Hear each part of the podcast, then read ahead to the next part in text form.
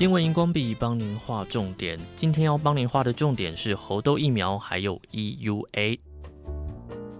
全球猴痘疫情升温，台湾的疫苗获得紧急使用授权的优先审查资格。在新冠疫情还没有消退的时刻，又冒出了一款病毒出来，那就是猴痘。从台湾卫福部官网公布的资讯显示，猴痘属于人畜共通的传染病，它可以从动物传播给人类，也可以在人与人之间传播。目前仍然认为猴痘在密切接触者上面比较容易传染，所以戴口罩还有保持社交距离可以避免传染。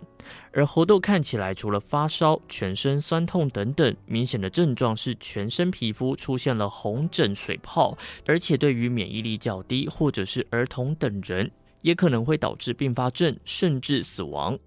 机关署指出，今年猴痘疫情从五月中的英国爆发之后，累计超过了七万例确诊案例，其中以欧美地区的病例数是最多的。世界卫生组织也在七月二十三号的时候宣布，猴痘疫情是国际关注公共卫生紧急事件。防治猴痘病毒，台湾做好了吗？到今天十月二十四号为止。台湾累积了四例的猴痘境外移入确诊个案。为了因应疾病的风险，政府紧急采购了五百六十剂的猴痘疫苗，主要施打目标是病毒实验室的研究人员，还有高风险密接者。而金万林企业宣布抢先台湾其他厂商，猴痘试剂获得美国临床实验室的紧急使用授权申请后，获得优先审查资格。紧急使用授权，简称 EUA，最早出现在二零零四年美国食品药品化妆品法规，中间内容经过了不少的法律修订还有调整。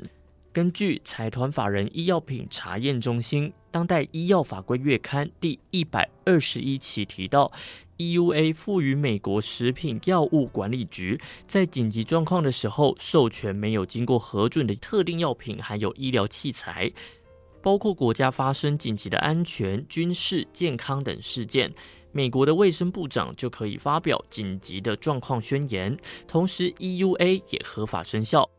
经过严谨的审查程序之后，美国食品药物管理局首长就可以颁布 EUA，最后会在评估适当时机宣布紧急状况结束，EUA 也会随之落幕。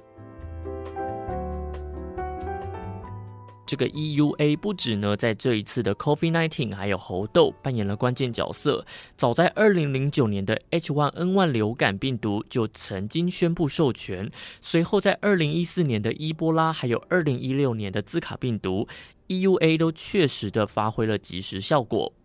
如果金万林的猴痘疫苗通过 EUA，相信也会为全球猴痘的疫情带来帮助。如果喜欢本集的新闻荧光笔，欢迎赖给身边的朋友哦。新闻荧光笔提供您观点思考。